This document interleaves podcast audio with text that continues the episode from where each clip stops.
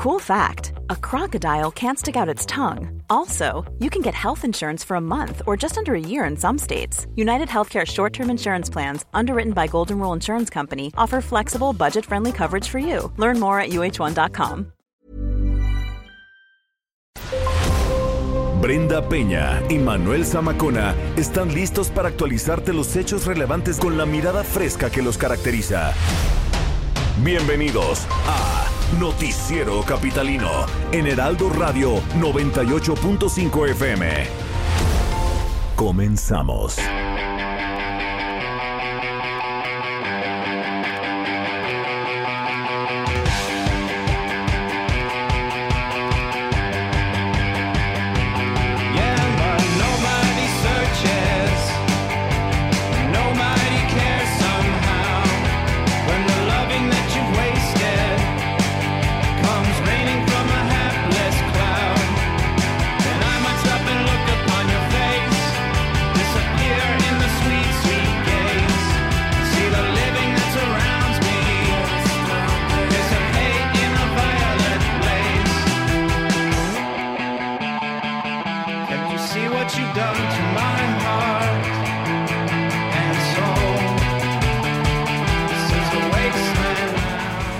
Previo al Festival Corona Capital, eh, hoy jueves tocaremos más bandas que se presentarán este fin de semana en el llamado Capítulo 10.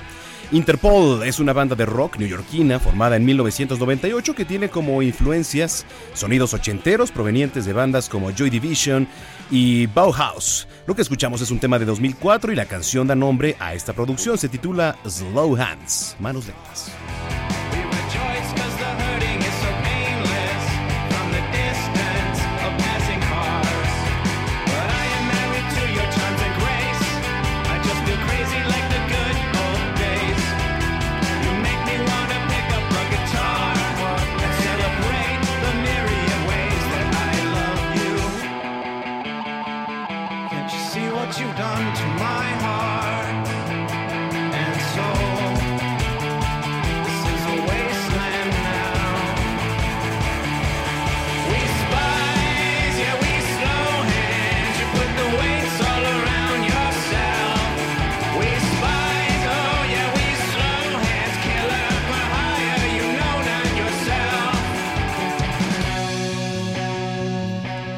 Son las 8 de la noche con 3 minutos, tiempo del centro de la República Mexicana. Qué gusto que nos estén acompañando ya a esta hora de la noche. En este jueves 14 de noviembre del año 2019, bienvenidos al Noticiero Capitalino. Nosotros estamos transmitiendo completamente en vivo, como todos los días lo hacemos aquí desde la cabina principal de El Heraldo Radio 98.5 en Insurgente Sur, número 1271, casi, casi esquina con Félix Cuevas. Bienvenidos. Les recordamos nuestras vías de comunicación para que se pongan en contacto. Hay muchos temas de los que vamos a tocar, vamos a desglosar. Así que los invitamos a que estemos en contacto. Arroba el heraldo-mx, arroba bren-penabello y arroba zamacona al aire. ¿no sienten así como una tranquilidad en el, en el ambiente el día de hoy, esta noche, no? Acá, Jerry, tú, Erika, Orlas, mi querido, este, ay, hombre, querido, perdón, por favor. Qué raro, ¿verdad? Eh, bueno, sí, ¿no? Como que, como que se, ya sé esto, Tocayo, que se siente una ah, paz, como tranquilidad en el ambiente. A ratito vamos a tener fiesta, eso sí, pero bueno, si ustedes se preguntan por qué no está aquí nuestra querida Brenda Peña, bueno, pues hoy nos abandonó por irse a Los Globos a León, a la Feria del Globo. Así que, bueno, vamos a tratar de platicar con ella el día de mañana, porque seguramente en estos momentos está por tomar el vuelo, salía a las 8 de la noche. Así que, bueno, pues aquí estamos para llevarle la información y ya el día de mañana estaremos en contacto con ella. Son las 8 con 4 minutos en el tiempo del centro. Este es el Noticiero Capitalino. Bienvenidos y comenzamos. Terrible, terrible lo ocurrido hoy en Ciudad Universitaria, una marcha que tenía un propósito, eh, se le suman estos anarquistas que usualmente hacen lo mismo, estos aprovechados, encapuchados, como usted le quiera llamar, pero ahora sí las cosas se salieron de control. Las cosas se salieron de control en Ciudad Universitaria y a reserva de que ahorita nos pase el reporte completo nuestro querido Israel Lorenzana que estuvo ahí, hubo agresión a medios de comunicación, hubo eh, conatos de incendio, hubo destrozos en la librería, en la rectoría ni se diga. Hubo quema de bandera, efectivamente, ahí en eh, la entrada de Torre Rectoría. En fin, la verdad es que la pregunta aquí es, ¿dónde está el marco de actuación por parte de las autoridades internas? Porque hay que recordar que la universidad es autónoma. Debe de haber un marco de actuación. Aquí la pregunta es para el rector Enrique Graue. ¿Cómo se tiene que actuar? Cuando estos tipos, que no son más que bandidos, efectivamente encapuchados, que no tienen absolutamente nada que ver con la comunidad universitaria, con la marcha per se, que salió con un fin, que agredieron a medios de comunicación, pues se puede controlar. Ellos pueden hacer lo que quieran, sí, pueden traer molotov, pueden traer petardos, pueden agredir con armas. Pero ¿y entonces? ¿Quién les va a poner un alto? Si se mete alguien de los que tenían objetivo eh, la marcha, pues los iban a agredir de igual manera. Y no sabemos en qué hubiera acabado esto. En fin, eh, Israel Lorenzana, tú estuviste ahí, eh, terrible lo ocurrido. De hecho, pues ni siquiera se pudieron acercar a una distancia considerable porque los amenazaban. Israel, ¿cómo estás? Buenas noches. Manuel Zamacona, muchísimas gracias. Muy buenas noches. Efectivamente, una centena de jóvenes, en su mayoría embosados, llevaron a cabo destrozos en rectoría de Ciudad Universitaria. Dentro de su protesta, un grupo de mujeres encapuchadas efectivamente se subieron al avance de la alta bandera, de donde lograron descolgar la bandera mexicana para después llevarla a la entrada principal de rectoría, donde prendieron fuego. Minutos después de las 3 de la tarde, los encapuchados decidieron retirarse, no sin antes destrozar los cristales del lado izquierdo de rectoría, además de hacer pintas alusivas a sus peticiones, donde exigen la renuncia del doctor Enrique Grauer, y en el lugar, bueno, pues también nosotros como medios de comunicación fuimos pues agredidos, no se nos permitía trabajar, hubo por ahí pues algunas agresiones a compañeros reporteros, los cuales tuvieron que ser trasladados en ambulancia. Hay que recordar que todo esto comenzó con una convocatoria a través de redes sociales, en donde señalaban que a partir de la una de la tarde saldrán en marcha del Parque de la Copilla, la que a través de la avenida de los Híjole, Israel, a ver, vamos a, volvernos a comunicar contigo porque estamos teniendo ahí un poquito de problemas con la comunicación. Al parecer, bueno, pues eh, donde te encuentras está un poco complicada la señal. Eh, veía ahorita en las pantallas a Jorge Volpi, coordinador de difusión cultural de la Universidad Nacional Autónoma de México, que también salió a dar declaraciones. Estaría interesante saber qué es lo que dice al respecto. De hecho, también la propia UNAM ya sacó un comunicado, pero yo le digo, realmente basta con un comunicado. ¿Qué va a pasar con estos tipos? ¿Qué se les va a hacer? ¿Qué se les va a condenar? Israel, perdón, adelante. Gracias, Manuel. Pues eh, te decía, salió esta marcha del Parque de la Bronce alrededor de la una de la tarde.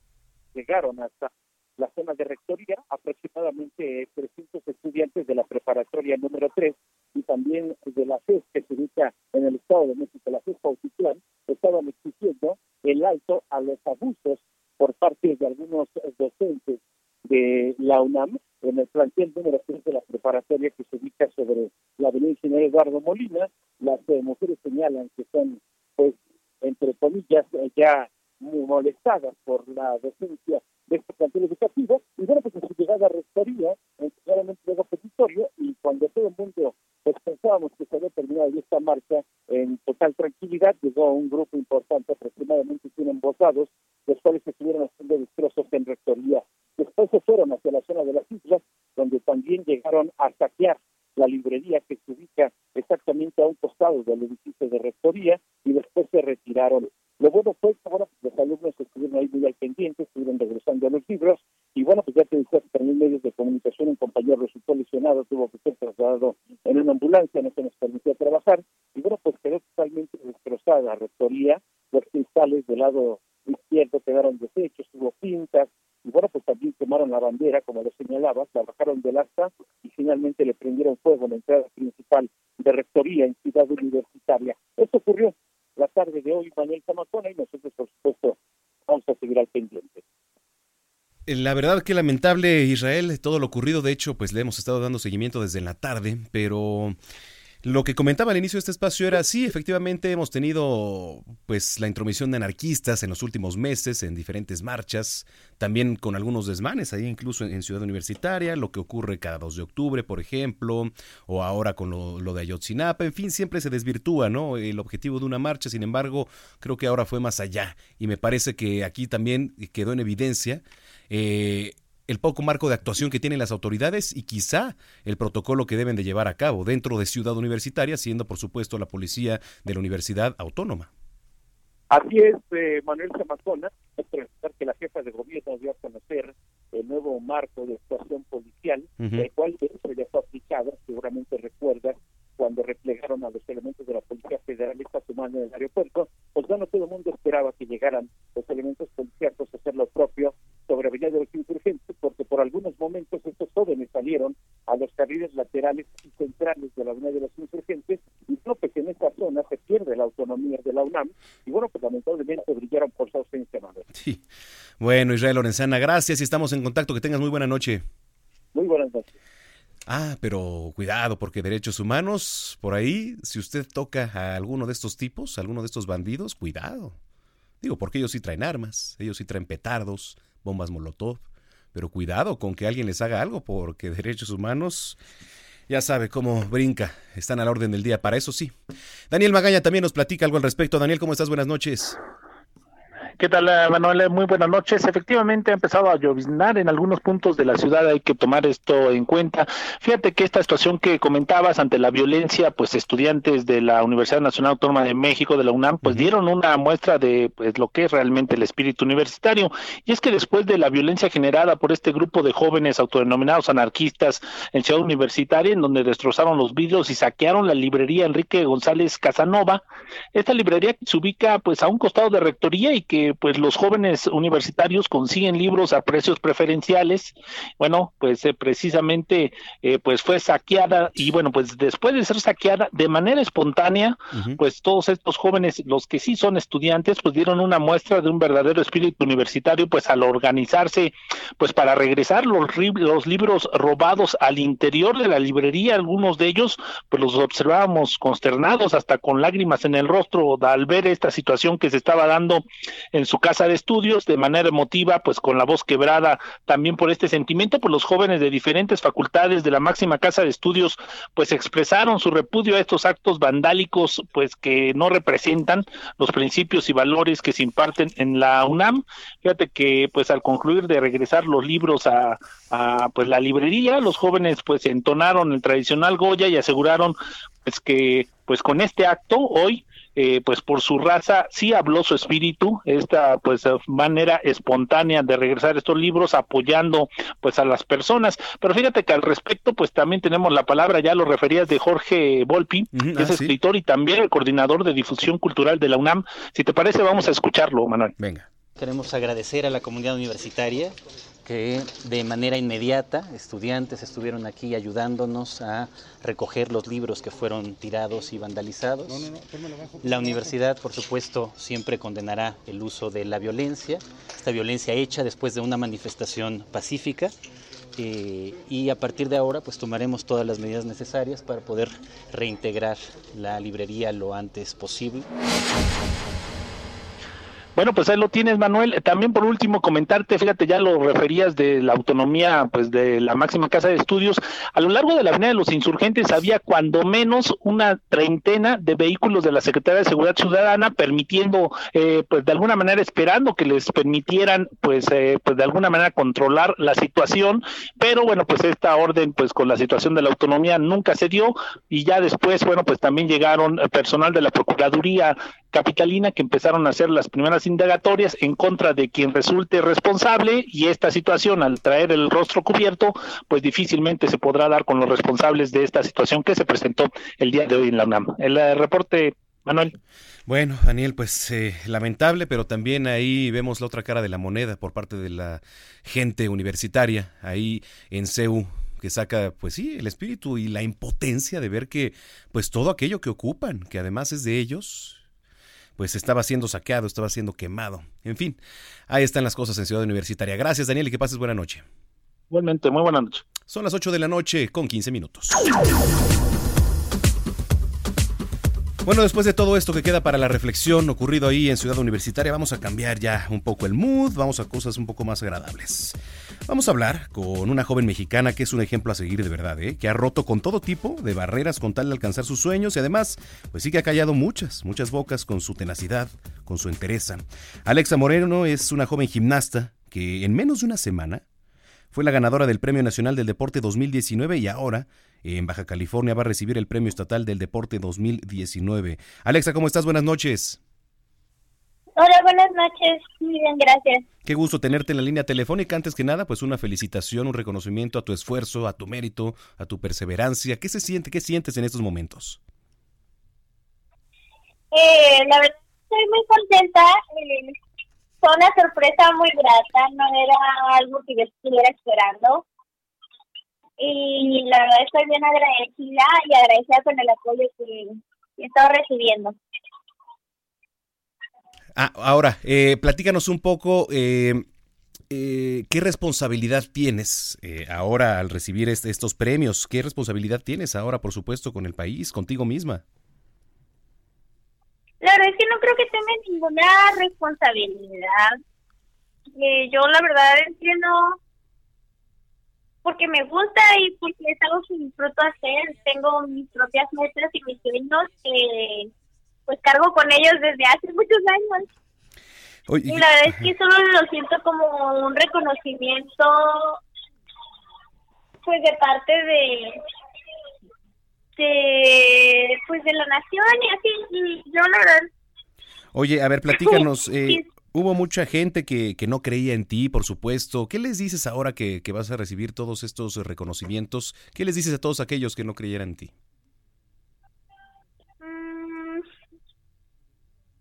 Pues nada, la verdad no tengo nada que decirle. Yo tengo que siempre he hecho las cosas por mí misma.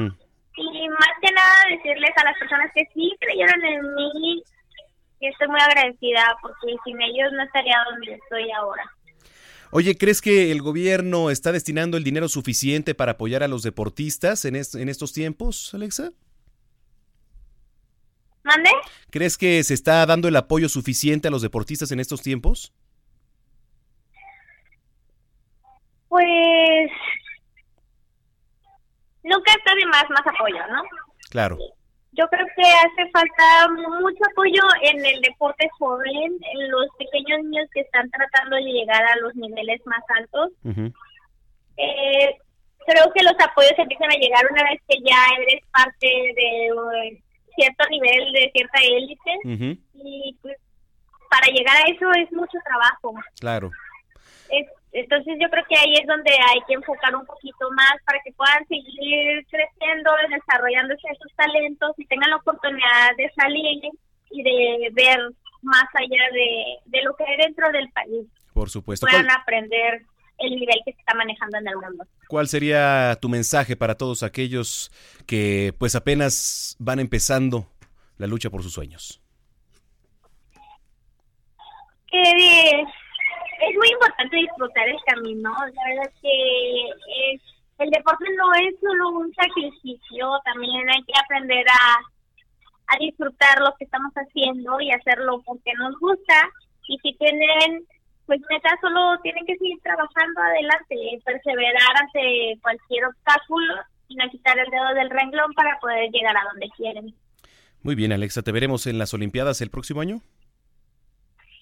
Eh, esperemos que sí. Bueno, nosotros también esperemos que sí y seguramente así será. Gracias por haber platicado con nosotros, te mandamos un abrazo. Gracias, bye. Hasta luego, Alexa Moreno, ella es joven gimnasta y además pues ganadora del Premio Nacional del Deporte 2019 y en Baja California va a recibir el Premio Estatal del Deporte también de este año, 8 con 19. Oigan, ustedes recuerdan eh, que hace cuatro años el mundo estaba conmocionado por los atentados terroristas ocurridos allá en París. Vamos a hacer una recapitulación de todo ello. Adelante. 13 de noviembre, año 2015, París, Francia. La ciudad luz se vio envuelta en una serie de ataques terroristas. La psicosis se instaló en la capital francesa aquella noche de viernes, viernes 13 de noviembre de 2015. El primer ataque. Estadio Nacional de Francia. Se disputaba un partido de fútbol amistoso entre la selección francesa y su similar de Alemania. El entonces presidente François Hollande se encontraba en el estadio, además de 80.000 personas. Todos se estremecieron con tres detonaciones, dos de ellas a las afueras del estadio, dos hombres inmolados. Segundo ataque. Con el rostro cubierto, cuatro terroristas irrumpieron en un concierto donde había más de 1.500 personas. A sangre fría y bajo el grito Alá es grande, los terroristas dispararon contra los asistentes al Teatro Bataclan. 80 personas fueron asesinadas. Tercer ataque. Hombres armados ejecutaron un ataque en un restaurante llamado Le Petit. Los atacantes también dispararon contra personas que estaban en el exterior del bar Carrillo. 15 personas perdieron la vida en este suceso. Cuarto ataque. Un hombre disparó a los comensales que se encontraban en la terraza del bar a la y también a los que estaban en la terraza de la pizzería próxima, la Casa Nostra. El grupo yihadista Estado Islámico se atribuyó los atentados. Señaló que ocho de sus miembros fueron los ejecutantes. Con ello, reivindicó su mensaje de venganza por los esfuerzos que realiza la comunidad internacional por detener sus acciones terroristas.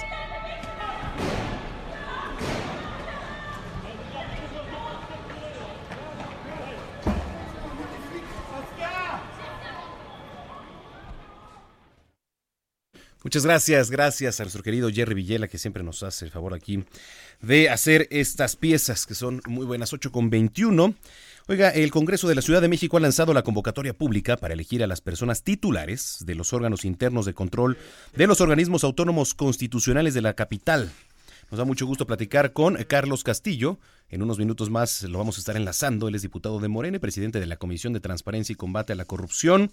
Vamos a platicar con él. Y fíjese, para que todos los capitalinos estemos enterados del proceso y además pues no nos vaya a pasar lo mismo, ¿no? Que sucedió en la elección de la presidenta de la CNDH.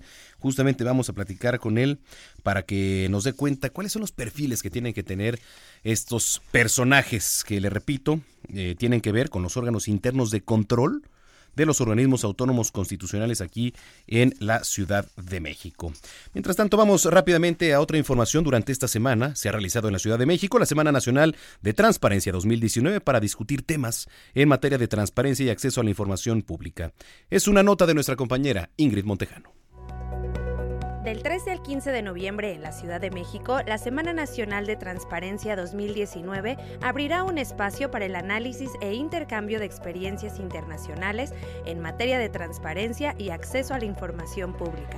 En esta primera jornada, el secretario de Relaciones Exteriores, Marcelo Ebrard, agradeció la invitación a la ceremonia inaugural y resaltó la importancia de trabajar en la recuperación de la identidad común. Este campo es eso, es un espacio en el que muy diferentes posturas políticas coinciden en que la transparencia es esencial para fortalecer los regímenes democráticos en los que creemos y en sus valores. Expertos nacionales e internacionales dialogarán sobre la legislación nacional y los acuerdos internacionales en materia de acceso a la información en América Latina. Irmeréndira Sandoval, secretaria de la Función Pública, destacó la importancia de convertir a la transparencia como un instrumento de rendición de cuentas. Estamos junto con nuestras instituciones públicas caminando hacia un modelo de transparencia más amplio, como lo hemos llamado en otras ocasiones, una visión de transparencia democrática expansiva. Durante la segunda jornada se abordarán temas como las perspectivas de la transparencia y el acceso a la información en las autoridades subnacionales y la importancia de la información pública para los medios de comunicación. El objetivo de la Semana Nacional de la Transparencia 2019 busca una sociedad más democrática que contribuya en el combate de la corrupción y un mejor gobierno. Ingrid Montejano, Heraldo Media Group. Muchas gracias a nuestra querida Ingrid Montejano por esta nota. Oiga, y gracias por escribirnos en las redes sociales. Le recuerdo que estamos en arroba el heraldo-mx, arroba bren-penabello y arroba zamacona al aire. Gracias por todos y cada uno de sus comentarios. Más adelante les vamos a estar aquí dando salida, por supuesto.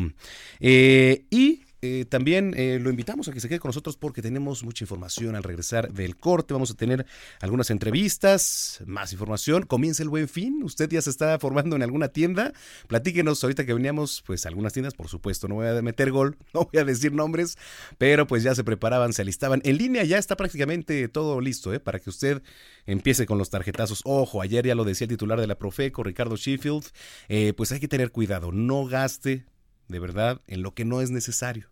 Digo, cada quien hace lo que quiere. Yo también Hay muchas veces que nos volamos la cabeza en pasar las tarjetas y todo esto, pero bueno, pues dentro de la medida de lo posible, a muchos les adelantan el aguinaldo, entonces sea prudente, por favor.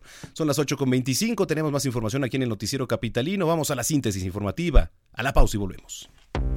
El secretario de Seguridad y Protección Ciudadana, Alfonso Durazo, aseguró que el hackeo a petróleos mexicanos ya fue controlado y no tuvo consecuencias mayores. Señaló que no se registran pérdidas porque este ataque cibernético solo alcanzó un porcentaje menor de equipos que no contenían información estratégica para petróleos mexicanos. Heraclio Rodríguez, diputado morenista y líder agropecuario, afirma que al presidente López Obrador le cuentan muchas mentiras y por eso cree que los apoyos al sector agropecuario y campesino son moches.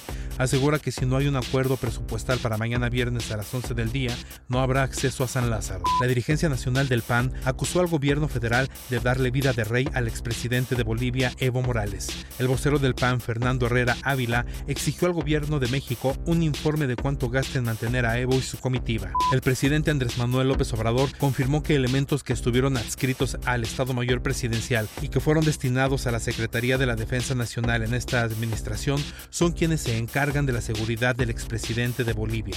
El tabasqueño confirmó que dio la orden de que estos elementos, que cuentan con capacitación de seguridad personal, cuidaran de Evo Morales. Autoridades de Los Ángeles confirmaron la muerte de una segunda víctima, un chico de 14 años debido a las heridas que recibió durante un tiroteo en el patio de su escuela secundaria ubicada en Santa Clarita, California. Previamente había fallecido en el hospital otra joven de 16 años que también resultó lesionada en el ataque de esta mañana. Elementos de la Fiscalía de Colombia y de la DEA lograron la detención de 10 miembros del cártel Jalisco Nueva Generación después de que terminaran una reunión clandestina que se llevó a cabo en Colombia con la finalidad de definir nuevas rutas en el trasiego de cocaína a Estados Unidos. Gerardo Villela, Noticiero Capitalino. Continuamos después de un corte con las noticias más relevantes en las voces de Brenda Peña y Manuel Zamacona en el noticiero capitalino en Heraldo Radio 98.5 FM. Regresamos. Escucha la H. Heraldo Radio.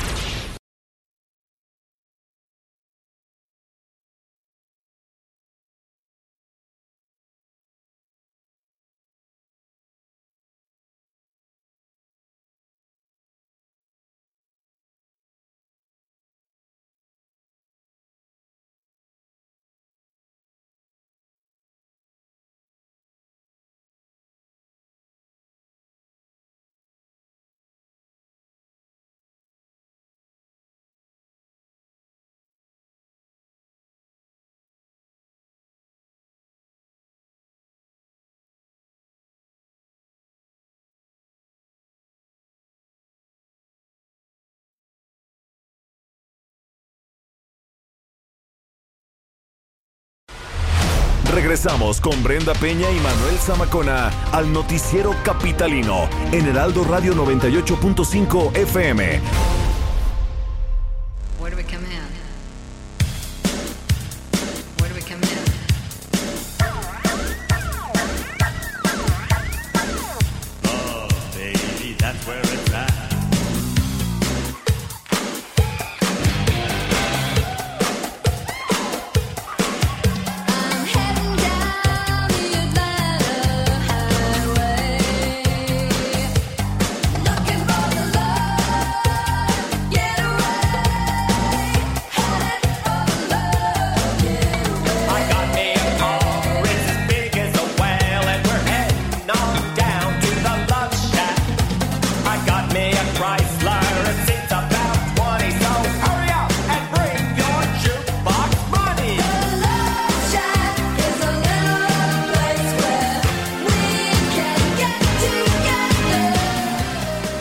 Bueno, y otros que estarán tocando aquí en la ciudad este próximo fin de semana son los integrantes de la banda de New Wave formada en Georgia, The V-52s.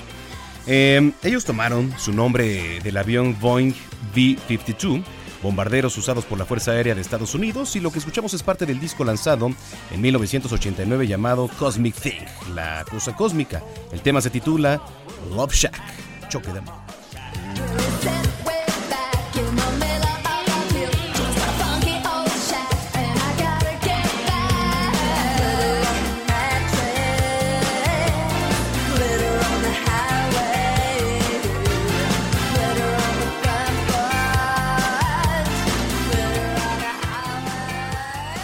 Bueno, ya a este ritmo nos trasladamos a las calles de la Ciudad de México con nuestro compañero Daniel Magaña que nos tiene información. Daniel, adelante.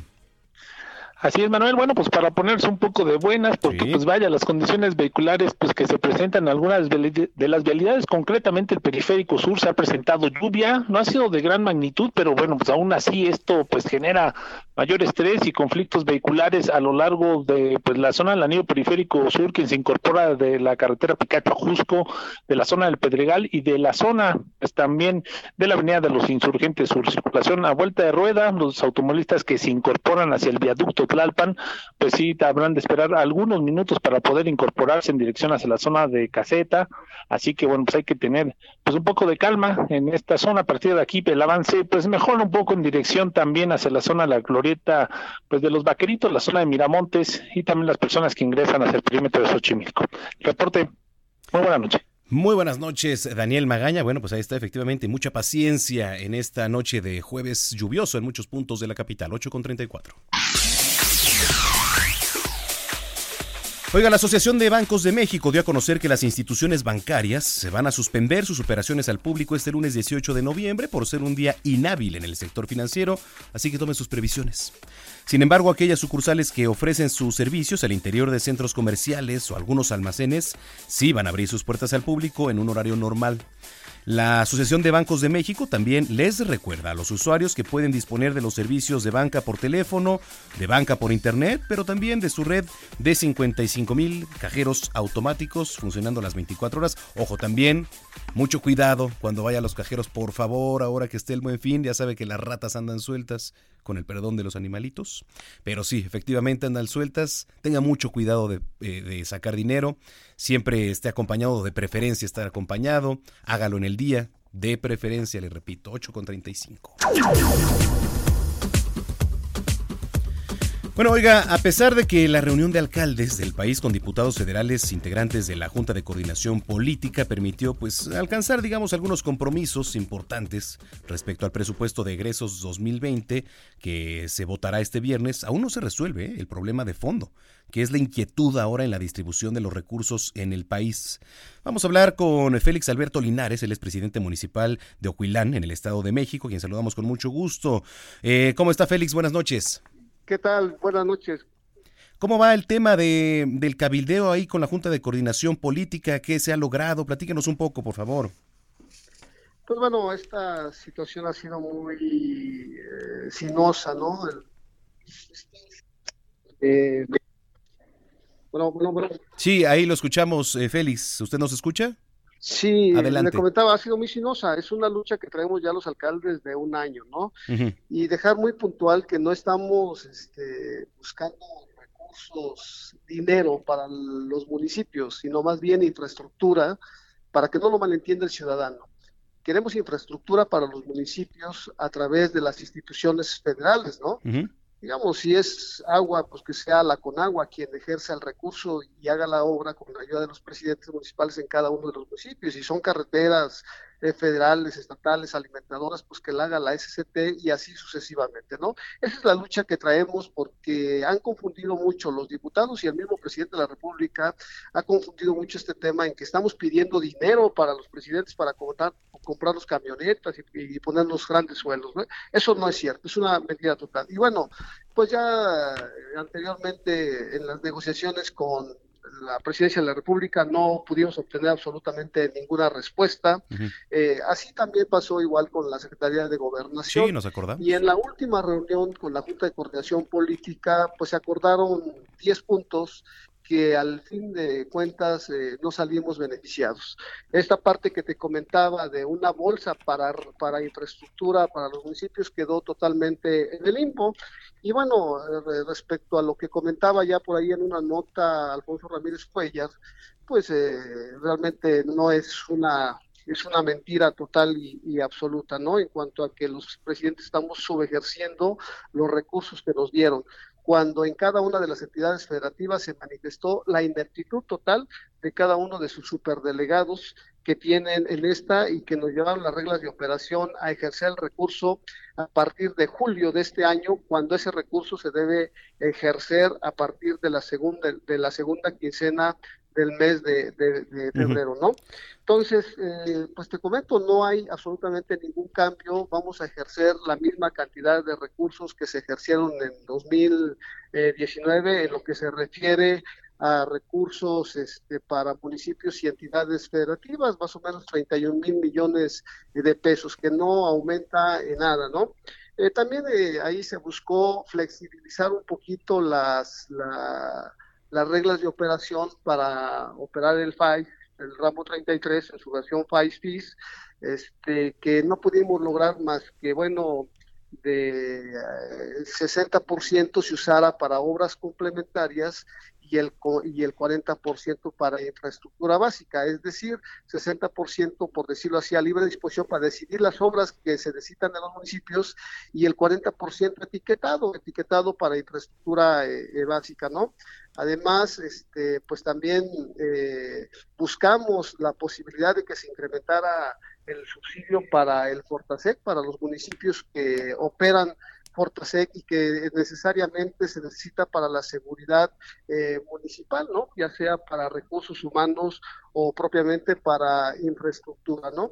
También en estas peticiones se vio la posibilidad de que se hiciera una revisión por parte de los diputados en cuanto a la situación de los adeudos que tienen los municipios, pues ya sea con CFE, con el IMSS, con el ISTE, ¿no? Con la Conagua, con eh, Hacienda ICR, ¿no? Y bueno, también eh, otra situación que habíamos pedido es que se revisaran los fondos que se retiraron eh, totalmente, que fue uno, pues el ramo 23 que desapareció totalmente y que no sabemos hacia dónde se fue ese recurso y que nos daba la posibilidad de infraestructura, de hacer obras de impacto social Claro. en cada uno de los municipios. No, ese nos los quitaron eh, totalmente en 2019, así como pasó con el Fondo Migrante, con el Fondo Minero, como pasó también con el Fondo para Pueblos Mágicos que hoy pues tampoco lo van a tener, ¿no?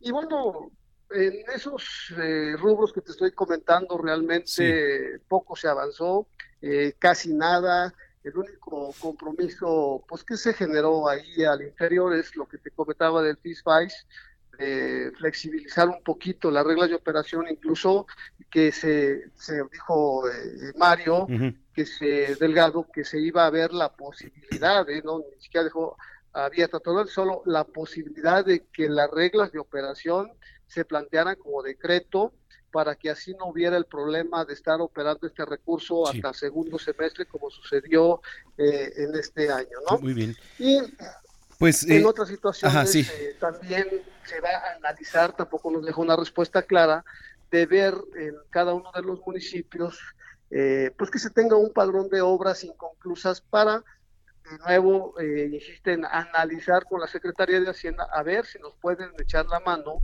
eh, a través de, de esta Secretaría para terminar estas obras inconclusas que quedaron en cada uno de estos municipios. Pues vamos a estar Entonces, pendientes. En conclusión, pues, realmente eh, no se alcanzó a concretar eh, lo principal que solicitábamos todos los más de 2.458 eh, presidentes municipales del país, ¿no? que era precisamente la bolsa para infraestructura municipal.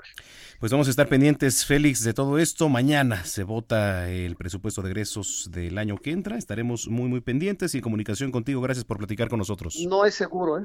No es seguro además, también, te digo, ¿eh? Pero est- ¿Quién vamos a sabe? estar pendientes. Gracias, Félix. Te lo agradezco mucho. Gracias. Es Félix Alberto Linares, presidente municipal de Ocuilán, allá en el Estado de México. 8 con 41 es jueves de Código Salud con nuestro querido Mariano Riva Palacio. Todos los temas de salud que te interesan, de la A a la Z. Una voz autorizada para aclarar todas las dudas. Código Salud con Mariano Riva Palacio. En el noticiero capitalino. El Heraldo Radio. 98.5. Buenas noches, Brenda Manuel, amigos del Heraldo Radio. Este jueves 14 de noviembre se celebra el Día Mundial de la Diabetes.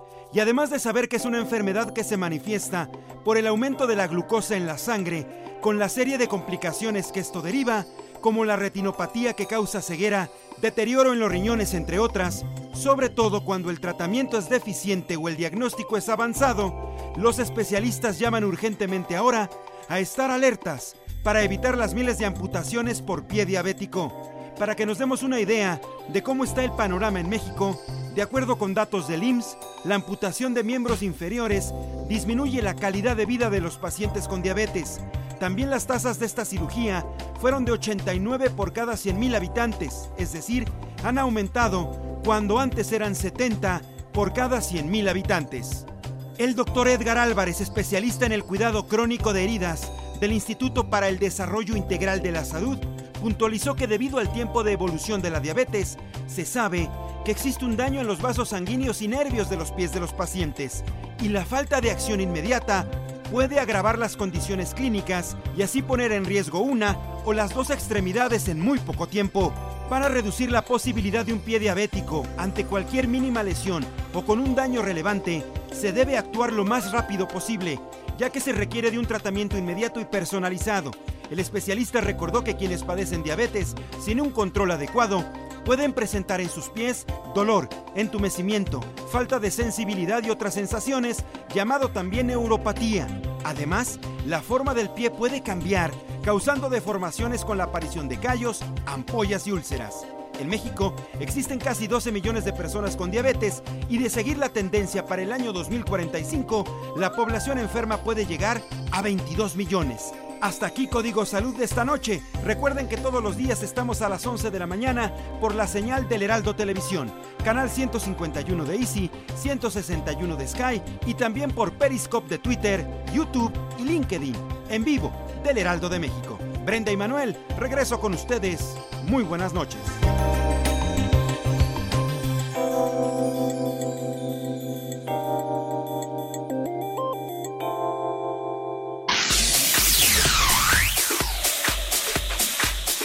Bueno, pues ahí está, muchas gracias, como todos los jueves, a nuestro querido Mariano Riva Palacio. Eh, le platicaba hace un momento que el Congreso local lanzó la convocatoria pública para elegir a las personas titulares de los órganos internos de control de los organismos autónomos constitucionales de la Ciudad de México.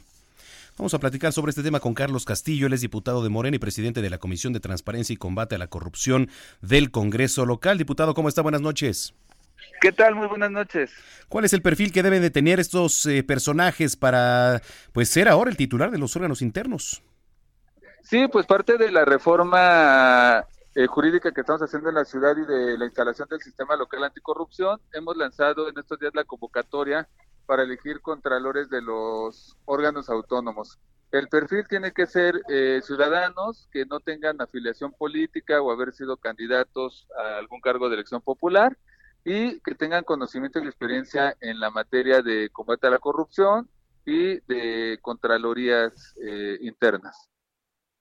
Sí, por supuesto, no, no vaya a pasar ahora con lo que sucedió, ¿no? En la presidencia ahí de la CNDH. Oigan, y este, a ver, platícanos un poco cómo es el proceso de la elección. Pues mira, el día de mañana cierra el registro. Todavía si hay personas interesadas que nos estén escuchando el auditorio, todavía el día de mañana se pueden registrar. Y eh, en las próximas semanas eh, estaremos haciendo entrevistas, eh, análisis de los perfiles y a finales del mes de noviembre, principios de diciembre estaremos designando. Sí, porque evidentemente, pues lo principal es que tiene que ser ciudadano, no afiliado a ningún partido político, porque pues lo que se busca es pues una autonomía, ¿no? Efectivamente. Y entonces, ¿cuáles son los puntos a considerar más importantes, diputado, durante este proceso? Pues mira, uno, que sea gente profesional, que tenga conocimiento en la, en la- en la materia de fiscalización, de observación de los procesos administrativos dentro de las dependencias. Dos, eh, como te lo decía, no tener alguna afiliación política, eh, alguna relación con las personas del órgano interno, es decir, eh, por ejemplo, si alguien quiere aspirar a ser contralor del, del Tribunal Electoral o de la Comisión de Derechos Humanos, pues que no tenga relación con, con magistrados o con comisionados de la eh, para que no haya ahí conflicto de interés. Muy bien, y si para todos los que nos vienen escuchando dice, oye, a mí me interesa todo esto, ¿dónde pueden encontrar información? ¿Dónde se pueden registrar? En la página del Congreso de la Ciudad de México, que es www.congresocdmx.gov.mx, ahí está la convocatoria desplegada y el registro es en las instalaciones del Congreso, en las oficinas de Gante número 15, eh, Centro Histórico. Muy bien, pues diputado, vamos a estar pendientes del proceso. Gracias por platicar con nosotros. Ah, Estamos a tus órdenes y muchas gracias por el espacio. Buenas noches. Buenas noches, Carlos Castillo, él es diputado, presidente de la Comisión de Transparencia y Combate a la Corrupción del Congreso local. Sí, pues sí, tiene que buscarse algún ciudadano que no sea fío, no, no vaya a pasar ahí lo que pasó a penitas con la CNDH. En fin, 8 con 48. Cuando creíamos haber visto todo, llega un personaje cuyo cliente tiene más de 2000 años de edad y vive en las profundidades del Averno. Hola, yo soy el Diablo y les presento a mi abogado. Soy Hugo Corso, soy el abogado del diablo y director de multiplataformas en el Heraldo Media Group. Hugo Corso, en el noticiero capitalino 98.5. Ay, yo pensé que nos iban a meter alguna rola así. Estaba esperando ese momento. ¿Cómo estás, que querido Manuel? La rola así está. Oye, sí ¿Cómo podrías, estás, querido meter una rola porque fíjate que... Es que estamos poniendo una cumbia o algo Oye, así. que- algo así, algo, algo andino, ¿Cómo algo andas? sudamericano. Porque ¿No ¿sabes notas más paz, aquí tranquilidad en cabina? ¿No, ¿No notas un aire diferente? Noto, noto como este, como que hace hueco. Como que hace hueco. eco y hueco. Como que necesitas, necesitas a tu par. ¿no? Necesitas a tu par. ¿No será veo- al revés? Te veo triste, te ¿No veo será- triste. no será te veo revés? ojito de Remy. Nada. ¿Cómo andas, Hugo? Muy bien, muy bien. Yo aquí con un con un lamento en el corazón, un lamento andino. fíjate. Boliviano. Boliviano, justamente, mira. Es, es, es este. Ahí, ahí la está fondeando ya Sí. nuestro querido productor. Este.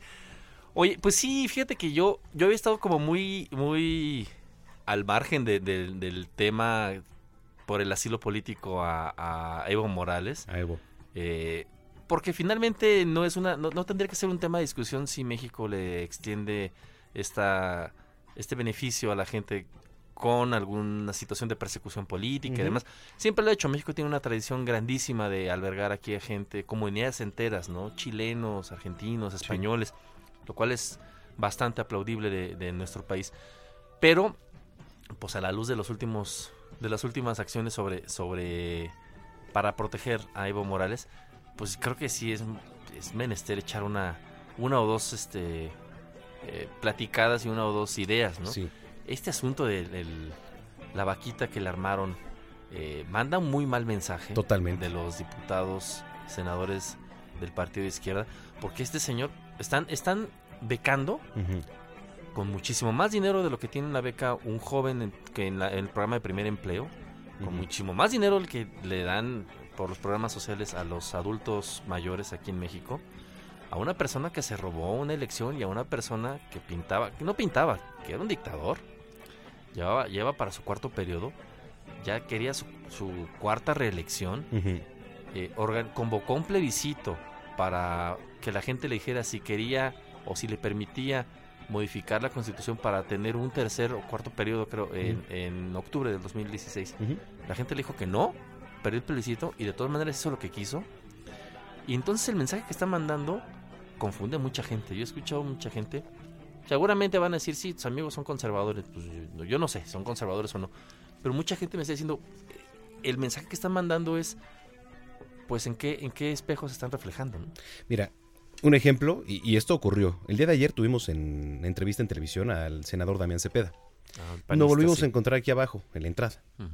Se acerca una señora de la calle, venía con su bolsa del mandado, todo, se acerca y le dice al senador Cepeda, oiga, usted yo lo conozco. Le dice, usted sale en la tele luego peleándose ahí con los legisladores. Sí, bueno, nos causó alguna gracia porque de hecho, estamos ahí con Jesús Martín, abajo nos encontramos y todo.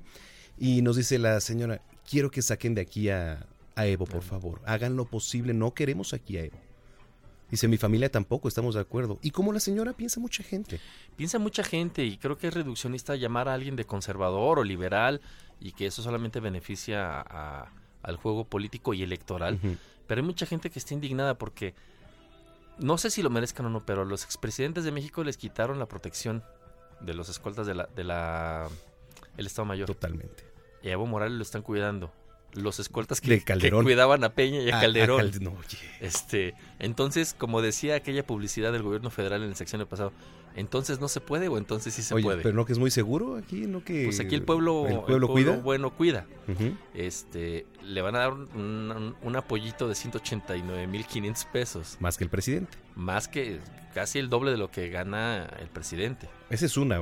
Y la otra, ¿qué necesidad, qué carajo se le tiene que dar el reconocimiento de huésped distinguido de la Ciudad de México. Eh, Recordemos que es un hombre que sale de su país renunciando él al encargo que tiene, eh, acusado de haberse robado la elección en primera vuelta, de haber que intentado, de, de estar buscando un cuarto periodo. eh, vamos, es todo menos bolivariano, es todo menos juarista esta figura, es todo menos sufragio efectivo. Y el mensaje que mandan creo que es bastante negativo. Y peor aún, se dice por ahí, aunque ya lo, lo, lo aclara hoy eh, el alcalde de Whisky Lucan, Enrique Vargas, que no tiene noticia de que se haya instalado en la herradura. Parece que es más bien porque anda ahorita, eh, otro, otro dato por ahí, parece que más bien anda por San Miguel Allende, en Guanajuato. Ah, San. Miguel Allende, nada más la ciudad eh, más el pueblo más bonito para visitar según, más caro. según revistas y ¿No? más caro. Comer, desayunar, es hospedarte una noche es, es carito San Miguel Allende. Bueno, pero con lo que le van a dar, pues. Pero pues con los óyeme. 189 mil 500 pesos que le va a pasar favor. Pero me dicen que regresando de donde ande, que sí va a estar instalado En la ahí, herradura. En la herradura, en, en- en bosques de la herradura. allá. Oye, ¿sabes qué? El reconocimiento del huésped distinguido, que a mí lo traigo todavía atravesado, querido Hugo, la verdad, lo Es- traigo atravesado. es o sea, no, tema, no ¿eh? logro concebirlo. Es un tema. Para mí fue un como una respuesta de la jefa de gobierno al decir, oye, pues se le estaba atacando en redes porque pues le estaba echando muchos elogios a Evo Morales. Ah, sí, pues también puedo hacer esto. Así lo tomó yo, no lo sabría, ¿no? Pero pues habría que analizarlo porque ahora, imagínate que en un futuro se busque a Evo Morales por algún tipo de fraude, que incluso lo llegue a buscar ahí la, la- la- las, este, las autoridades ya internacionales. ¿Qué va a pasar? Ahí hay que, hay que andarse con pies de plomo. Eh, la situación de Evo Morales no está resuelta. Sí, totalmente, digo, me Eh, estoy yendo muy, muy lejos. Digo, y no está resuelta en su país. O sea, Claro. podrían incluso eh, demandar eh, que, que regrese, aunque si ya está asilado políticamente aquí en México, pues no, no procedería. Pero falta aclarar, pues, qué pasó en esa elección. Falta Ujú. aclarar eh, un montón de cosas. Yo creo que deberíamos ser más cautos. Yo creo que sí, eh, tampoco echarlo a, a- a la hoguera, Ujú. Pero eh, parar oreja y darse cuenta que la gente está bastante indignada por Total. el trato que se le está dando a este vecino distinguido del exclusivo fraccionamiento Bosques de la Herradura. No, bueno. ¿Dónde te seguimos, querido Corso? En Twitter estoy arroba Hugo-Corso. Ahí seguimos charlando, querido Manuel. ¿Cómo que no va a haber tendencias, querido Orlando? No, bueno. Se acabó.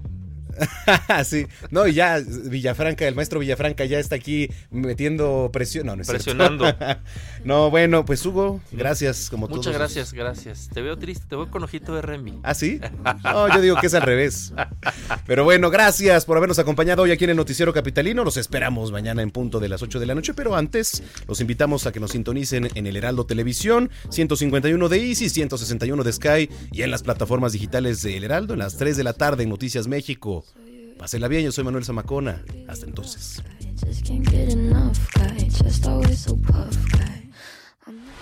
Estás informado con las noticias más relevantes que acontecen en la metrópoli. No te pierdas la próxima emisión de Noticiero Capitalino con Brenda Peña y Manuel Zamacona.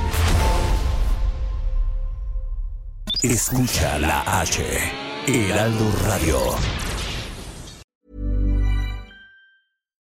If you're looking for plump lips that last, you need to know about Juvederm lip fillers. With Juvederm Volbella XC and Juvederm Ultra XC, your lip look, whether it's subtle or bold, can last up to one full year with optimal treatment and no additional maintenance. Find a licensed specialist and see if it's right for you at juvederm.com today. That's J U V E D E R M.com. Add fullness to lips in adults over 21 with Juvederm Volbella XC or Juvederm Ultra XC. Do not use if you have severe allergies or a history of severe allergic reactions, or if you're allergic to lidocaine or the proteins used in Juvederm. Tell your doctor if you have a history of scarring or taking medicines that decrease the body's immune response or that can prolong bleeding. Common side effects include injection site redness, swelling, pain, tenderness, firmness, lumps, bumps, bruising, discoloration, or itching. As with all fillers, there's a rare risk of unintentional injection into a blood vessel, which can cause vision abnormalities, blindness, stroke, temporary scabs, or scarring. For full important safety information, visit juvederm.com.